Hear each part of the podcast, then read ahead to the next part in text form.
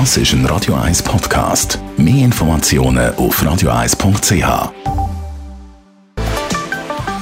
Der Finanzratgeber auf Radio 1 wird Ihnen präsentiert von der UBS. Und bei mir ist der Stefan Stotz von der UBS. Wir reden heute über die Nachfolgeplanung bei Unternehmen, was vielleicht einmal nicht so einfach ist und man sollte sich sicher auch genug früh darum kümmern, oder? Richtig, zentral, dass man es wirklich früh angeht und äh, auch sehr gründlich angeht. Ist natürlich so, wenn man ein eigenes Unternehmen hat, die meisten haben dann extrem viel Herzblut dabei mhm. und dann ist das so der Kern vom Leben. Man kann sich eigentlich gar nicht vorstellen, wie es wäre ohne das Unternehmen. Und darum beobachten wir schon ab und zu halt auch dann im Alltag, dass man eher ein bisschen spät unterwegs ist. Aber es gibt so drei Dimensionen, wo ich denke, da muss man sich mindestens regelmäßig mal am Tisch setzen und überlegen, wo man dann an diesen drei Dimensionen steht. Das erste Thema, man sollte vorbereitet sein auf unerwartete Ereignisse oder Notfälle. Genau, es kann ja immer irgendetwas passieren im Leben, wo man nicht erwartet hat. Und äh, ich glaube, es ist ganz wichtig, dass auch in einem Unternehmen eben die Eigentümer ähm, vorbereitet sind, dass wenn mit ihnen etwas wäre, ähm, dass eben man handlungsfähig ist in dem Unternehmen Das kann man machen, indem dass man äh, ja die Sachen regelt, oder? Einerseits sicher also Vollmachten, also wer darf unterschreiben, das Testament, ähm, aber vielleicht auch ein Erbvertrag. Ähm, ganz wichtig, Vorsorgeauftrag, aber auch der Aktionärsbindungsvertrag.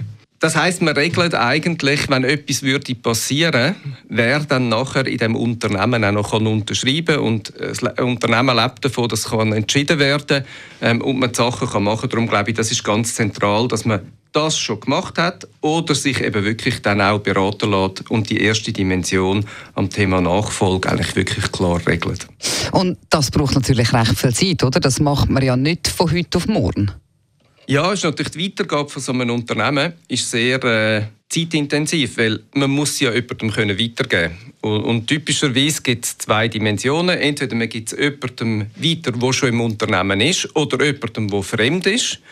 Ähm, das ist je nach Unternehmen ähm, gar nicht so einfach. Insbesondere, wenn es dann natürlich zum Beispiel schon sehr stark an der Unternehmerin oder dem Unternehmer hängt, wo das Unternehmen gehört. Das heißt, es braucht eine gewisse Zeit, jemanden überhaupt in die Position hineinzubringen, dass die Person dann auch das Unternehmen kann erfolgreich weiterführen kann. Es gibt verschiedene Dimensionen. Das eine ist natürlich vielen ganz wichtig, dass es in den Familien hinein geschehen kann. Ähm, das ist immer schön, wenn das klappt. Das heißt aber, ja, vielleicht das Familienmitglied müsste dann auch ready sein zu dem Zeitpunkt. Das Zweite, ähm, wo man oft sieht, ist, dass man kann aus dem Unternehmen selber jemanden weiterziehen und jemandem die Verantwortung dann geben. Dann muss man aber natürlich auch eine Führungskultur haben und eine Führungsstruktur, wo so etwas überhaupt möglich ist. Und was sicher bei all diesen Optionen zentral ist, dass man auch sehr gut gucken, die rechtlichen und mhm. steuerlichen Rahmenbedingungen prüfen. Bei der dritten Dimension geht es ums Absichern vom Vermögen von einem Unternehmen. Als Unternehmer habe ich natürlich immer gelebt vom Unternehmen, sprich ich habe einen Lohn bekommen und viele von den Unternehmerinnen und Unternehmen haben einen rechten Teil von ihrem Vermögen in diesen Unternehmungen. Und wenn man es dann natürlich weitergibt, dann ist das ja nicht mehr da, sondern es ist dann jemand anders steht und dann muss man sich überlegen, ja, aber wenn ich jetzt zum Beispiel mich pensionieren lasse, also wo ist dann mein Vorsorgegeld oder wie viel Vermögen ist rum?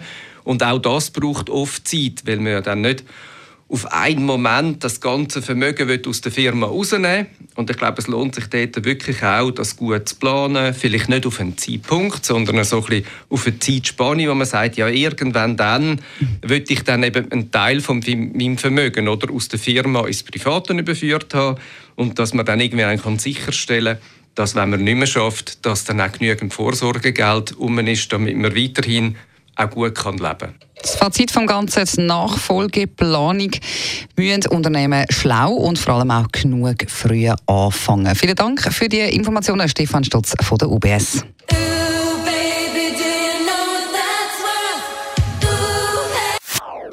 Das ist ein Radio 1 Podcast. Mehr Informationen auf radio1.ch.